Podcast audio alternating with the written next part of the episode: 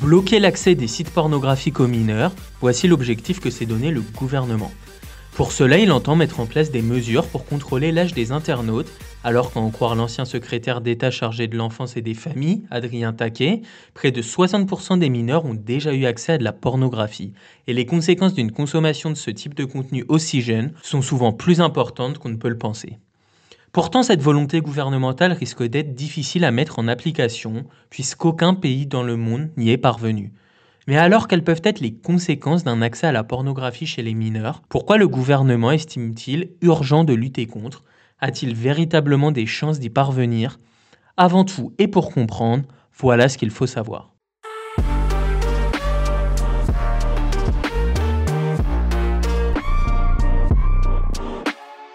Qu'en est-il aujourd'hui de l'accès à la pornographie pour les mineurs? Eh bien, officiellement, l'accès à la pornographie en ligne pour un mineur de moins de 18 ans est interdit. Dans le code pénal, le fait de diffuser ce type de contenu à des mineurs est punissable de 3 ans d'emprisonnement et 75 000 euros d'amende. Pourtant, dans les faits, il suffit d'un simple clic sur la page d'accueil d'un site pornographique pour confirmer que l'on est bien majeur afin d'accéder au contenu. Autant dire qu'il est plus que facile de contourner la loi, ce qui explique pourquoi plus de la moitié des mineurs y ont déjà eu accès. Mais concrètement, quelles peuvent être les conséquences d'un usage de la pornographie chez les mineurs? La Direction de la protection judiciaire de la jeunesse, la DPJJ, a produit un rapport le 13 janvier dernier dans lequel elle pointe la montée en flèche des violences sexuelles entre mineurs depuis l'apparition de la pornographie. Le rapport indique notamment qu'une condamnation de viol sur mineur sur deux a été faite par un autre mineur. Et plus largement, les moins de 18 ans représentent un quart des mises en cause pour viol, agression sexuelle et harcèlement des chiffres alarmants que la DPJJ attribue en partie à l'accès de la pornographie. L'Académie nationale de médecine s'est elle aussi intéressée aux conséquences de l'exposition des mineurs à la pornographie. Dans un rapport publié le 23 janvier, elle a insisté sur le fait que l'accès à des contenus pornographiques chez les jeunes les conduit à des attitudes irréalistes et des conduites à risque qui peuvent modifier la perception des enfants et jeunes adolescents. Le rapport explique que ces contenus mettent en évidence de nombreux stéréotypes et valorisent la performance sexuelle. Il montre par ailleurs la femme comme un objet sexuel. Il note aussi que les jeunes qui consomment beaucoup de porno sont plus susceptibles de consommer de l'alcool et des drogues, mais aussi de multiplier les partenaires. En moyenne, le premier contact avec le porno se fait, accrochez-vous bien, à l'âge de 9 ans, de manière certes souvent accidentelle. L'Académie de médecine note que ce premier contact précoce, et de manière générale la surexposition, sont souvent dus aux réseaux sociaux qui facilitent la diffusion de ce type de contenu.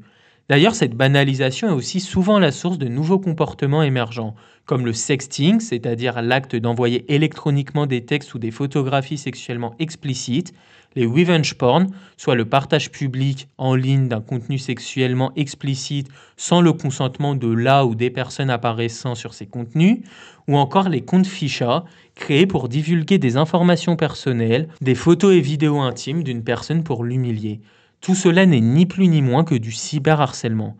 80% des jeunes qui regardent des contenus pornographiques reproduisent par mimétisme les pratiques visionnées dans leur vie sexuelle, a notamment expliqué Maria Hernandez Mora, psychologue clinicienne en addictologie, lors d'un colloque pluridisciplinaire sur les violences sexuelles entre mineurs.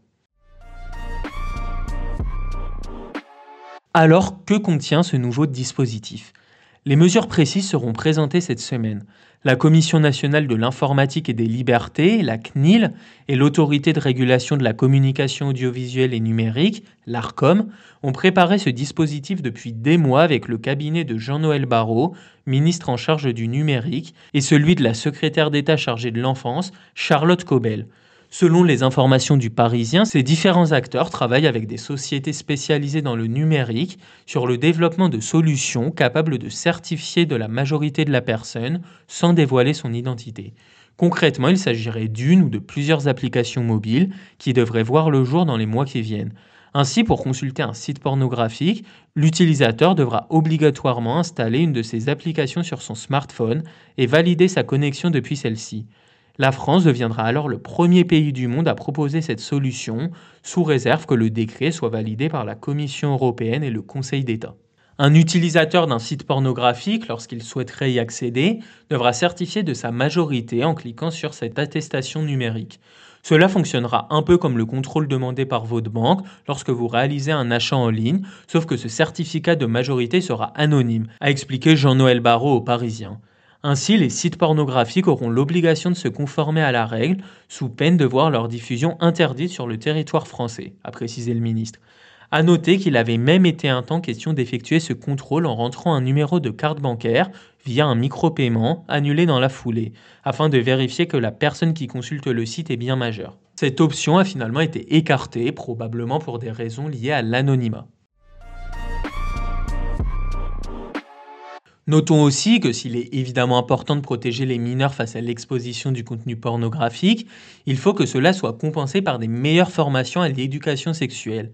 C'est d'ailleurs ce que préconise le Haut Conseil à l'égalité entre les femmes et les hommes, afin de lutter contre l'ignorance et l'envahissement de la pornographie dans les sphères adolescentes et chez les plus jeunes. Un constat partagé par différentes associations et même le ministre de l'Éducation nationale, Papendiaï, qui a récemment annoncé de nouvelles mesures allant dans ce sens. Pourtant, une loi en vigueur depuis le 4 novembre 2001 prévoit déjà la dispense dans les écoles, collèges et lycées de ces séances d'éducation à la vie affective, relationnelle et sexuelle trois fois par an. Mais celles-ci sont souvent inadaptées aux élèves, trop peu régulières ou parfois tout simplement pas dispensées. Bref, en attendant, reste alors à savoir si la solution retenue va réellement permettre d'endiguer la consommation de contenu pornographique des mineurs et toutes les conséquences qui en découlent. Retrouvez tous les jours un sujet d'actualité sur cactus-info.fr, Spotify et Apple Podcast.